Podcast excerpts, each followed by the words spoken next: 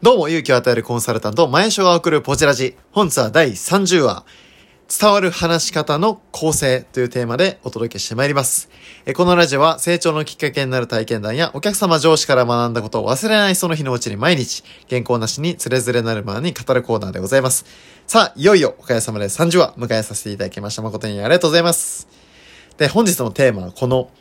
いわばね、こう、伝わる話し方の構成とはっていうテーマでお届けしてまいりますけれども、ちょうど今日もね、こう、ラジオ配信をしているってことを、まあ、ある非常にこう、お世話になってるお客様いまして、あのもう本当に新旧業界を代表される、まあ、この業界だったら知らない人はいないというぐらい非常にこう、有名な方で、で、素晴らしいのは、それだけ有名にもかかわらず非常にこう、謙虚で、今でもなおこう、学び続けるような、そういった姿勢を持たれてる、非常に、あの、尊敬してる方でもいらっしゃいますが、この方と本日打ち合わせをするタイミングがありまして、その時にちょうどこのラジオトークの話になったんですよね。やっぱ自分がこういう配信をしてますよっていう話とか、まあ、その方もいろんなこう、箇所で講演をされるっていう話から、その伝わる話し方の構成ってどんなんなのっていう風な質問をいただいたんですよね。伝わる話し方の構成。どうでしょう皆さん。普段こう、皆さんの前でお話しされる立場だったり、そういった、あの、職業の方は、おそらくこう、意識されてるポイントだったりとか、ね、こう、いつも心がけてることってたくさんあると思うので、逆にそういった内容も私も聞いてみたいなと思うんですが、皆さんどうでしょうこう、伝わる話し方のこう、構成。まあ、あの、プレゼンテーションね、こう、される方も、まあ、逆に言うと、こう、普段されない方も、やっぱりこのお話を展開していくっていうのは、こう、いわば構成、骨組みがあるわけですよね。で、この骨組みに乗っ取って、こう、肉付けをしていくっていうようなものが、いわばこう、プレゼンテーションにも同じことが言えると思うんですが、この構成という面で、実は私がこう意識しているポイントでもあり、やっぱこう、今この能力開発という世界で学んでいる中で、まあ一つ骨組みありますね。そちらをシェアできればというふうに思います。まあ、実際私もこの骨組みにのっとって基本的に、え、これまで30本ラジオトーク配信してきてますから、そういう面ではこうね、ご参考にいただける部分をちょっと後ほど、え、概要欄の方で紹介したいと思うんですけども、まずですね、こう、まあ、振り返ると、まずファーストステップ、まあ、全部でどうかな ?1、2、3、4、5、まあ、6つぐらいですかね、ステップ。まあ、まあ、6つ、4つぐらいですかね。えー、あごめんなさい。全部で5つ 2点3点しまして、結論5つのステップにのっとって、えー、構成を練っております。5つのステップ。じゃあこれ何かと言いますと、まずですね、これ、ステップ1、これ、導入ですね。導入。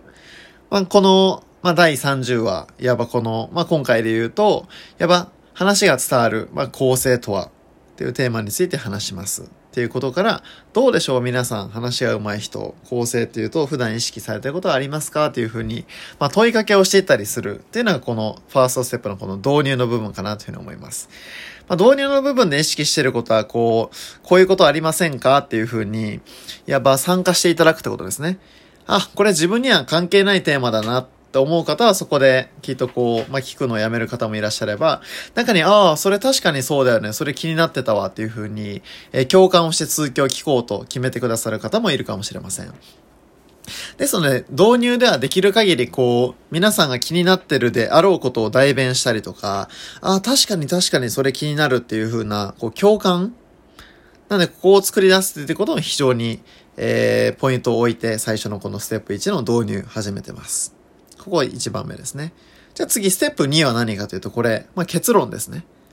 すなわち、今回で言うと、やば、伝わる話し方の構成とは何なのか。それ結論はこうですっていう。まあ、今回で言うとその5つのステップっていうのが答えとしてありますよっていうことですね。まあ、これ順番に言っていってるわけです。でこれ結論を冒頭、まあ導入の次に言うと。これステップ2。じゃあステップ3は何かっていうとこれ例え話なんですよね。例え話。これを展開していくことによって、結論をま聞いて、ほう、結論はそうか。え、例えばそれどういうことなのっていうふうに聞き手が思うところで、例えばですねっていうふうに展開していく。まあ、あの、全部に共通することですが、基本的にその聞き手の立場に立った時に、え、じゃあこれ何なの？って頭に思い浮かぶことを次話していくっていう展開にしていくと、やっぱ続きが気になったことを話していくわけですから、どんどんどんどん続きを聞きたくなる、えー、話かなというふうに思います。まあこれコピーライティングでも全く同じことは言えますね。それの、え土台にして話し方って作ったらいいんじゃないかって私も仮説を立てて、今そういったまあ、書籍も読んでですね、勉強している最中です。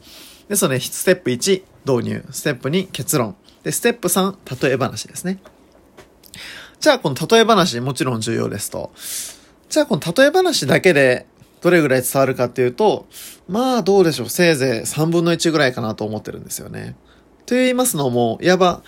プレゼンテーションだったり、こう、伝わる話し方においてすっごい重要なのは、その、誰が話してるかってすごい大事だと思うんですよね。誰が話してるか。なんでこう、例えば聞きかじった話とかを、まあ、自分がコピーして話すことって誰でもできますし、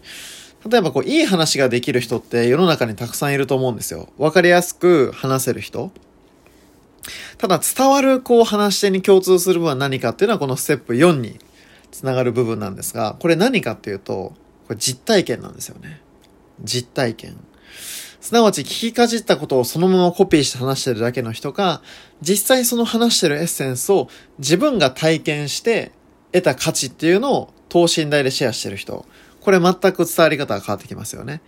ですね、このステップ4。これ非常に核となる部分ですが、いわば実体験のシェアです。なんで、この後、あの、概要欄でも、あの、貼りますけれども、私の、例えば、ステップ7っていうところの、えー、ステップ7じゃない、7話目にですね、配信したラジオあるんですが、そこでも非常に、あの、このステップにのっとってお伝えしてたかなというふうに思います。なんで、この4つ目、いわば実体験を話す。っていうのは非常にこの自分だからこそ伝えれるメッセージっていうのはここで色が出てくるかなというふうに思いますから、ここはすごいえー、アクセントになるかなというふうに思います。で、最後、5つ目のステップは何かというと、これ、もう一回結論ですね。いわば、結論と結論でサンドイッチしていくっていうのが非常に大事かなと思います。なんで、そのね、こう、ラジオで言うとタイトルっていうのが結論になるわけですから、結論、例え話、実体験。で、最後また結論で締めていくっていう。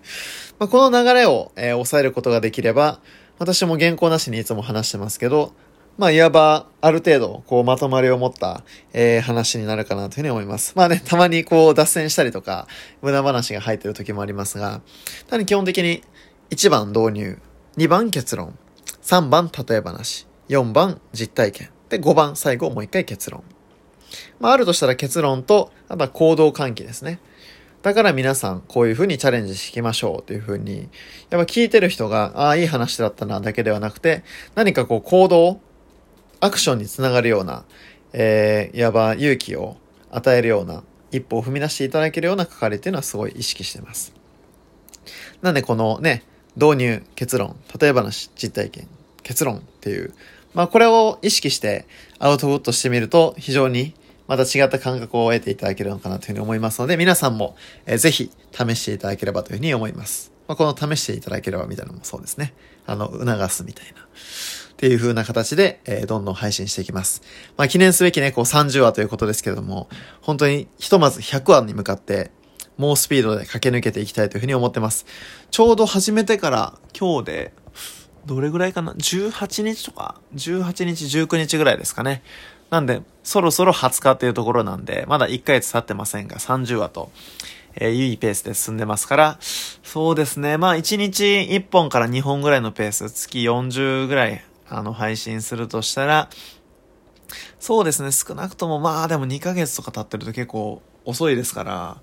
まあそうですね、3月いっぱいぐらいまでには100本達成するスピード感でいきたいというふうに思ってますので、皆さんもこうね、どんどんこの発信する骨組みっていうのを活かして、皆さん自身の強みっていうのをどんどんアウトプットして、それを聞いて私もね、非常に勇気をいただきますし、あの、励みになりますし、学びになりますので、お互いどんどん良い刺激を与っていくような、えー、また、明日ちょうどね、こう金曜日ではございますが、バレンタインでもございますけれども、最高の一日にお互いしてまいりましょう。えー、今日は以上です。最後まで聞いていただいて誠にありがとうございました。